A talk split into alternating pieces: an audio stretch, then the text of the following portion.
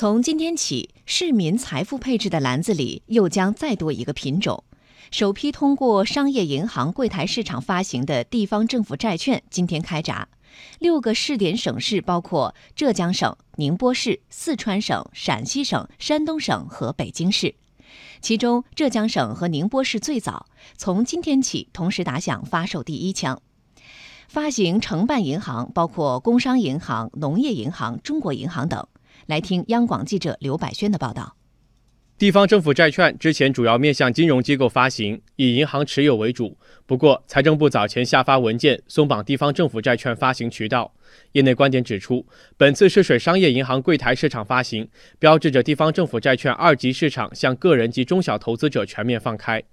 以浙江省为例，浙江省财政厅预算执行局戴业费副处长说，浙江省此次发行的是棚改专项债券。本次这个债券资金呢，主要用于浙江省五个棚户区改造的项目，其中是嘉兴市是两个，温州市两个，金华市一个。那么它偿债资金的来源呢，主要是债券对应项目的国有土地出让收入。那么它预期的总收益对项目总融资的成本的覆盖倍数呢，是达到了一点八七倍，对本次债券本息的保障倍数呢，达到了二点七四倍。所以它的项目收益可以覆盖融资成本，这个债券的偿还的安全度是很高的。上周五出炉的招投标结果显示，浙江省此次发行的棚改专项债券期限五年，面向商业银行柜台市场发行十一亿元，发行利率为百分之三点三二。由于地方政府债券利息免征企业所得税和增值税，所以对于机构投资者来说，还原税收后收益率可以达到百分之四点六九。而宁波市此次发行的是土地储备专项债券，期限三年，面向商业银行柜台市场发行三亿元，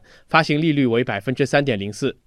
那么，投资者如何参与购买？中国工商银行金融市场部代理交易处处长朱景玉介绍，一般来说，只需要开户和债券认购这两个步骤，都可以通过营业网点、网上银行和手机银行等途径完成操作。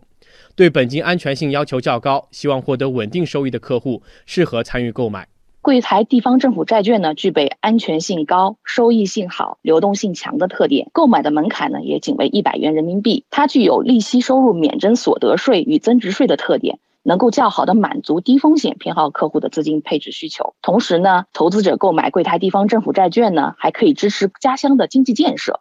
经济专家张连起认为，地方政府债券上柜，一方面能够满足投资者的需求，提升他们的获得感和参与感；另一方面，有利于促进逆周期调节，就是稳投资、扩内需、补短板。因为今年的这个专项债啊，中央在预算报告中呢做了一个较大规模的这个增加。财政部最新公布的数据显示，今年一到二月，全国发行地方政府债券七千八百二十一亿元，其中发行一般债券四千五百六十亿元，发行专项债券三千两百六十一亿元。按用途划分，发行新增债券六千九百六十一亿元，发行置换债券和再融资债券八百六十亿元。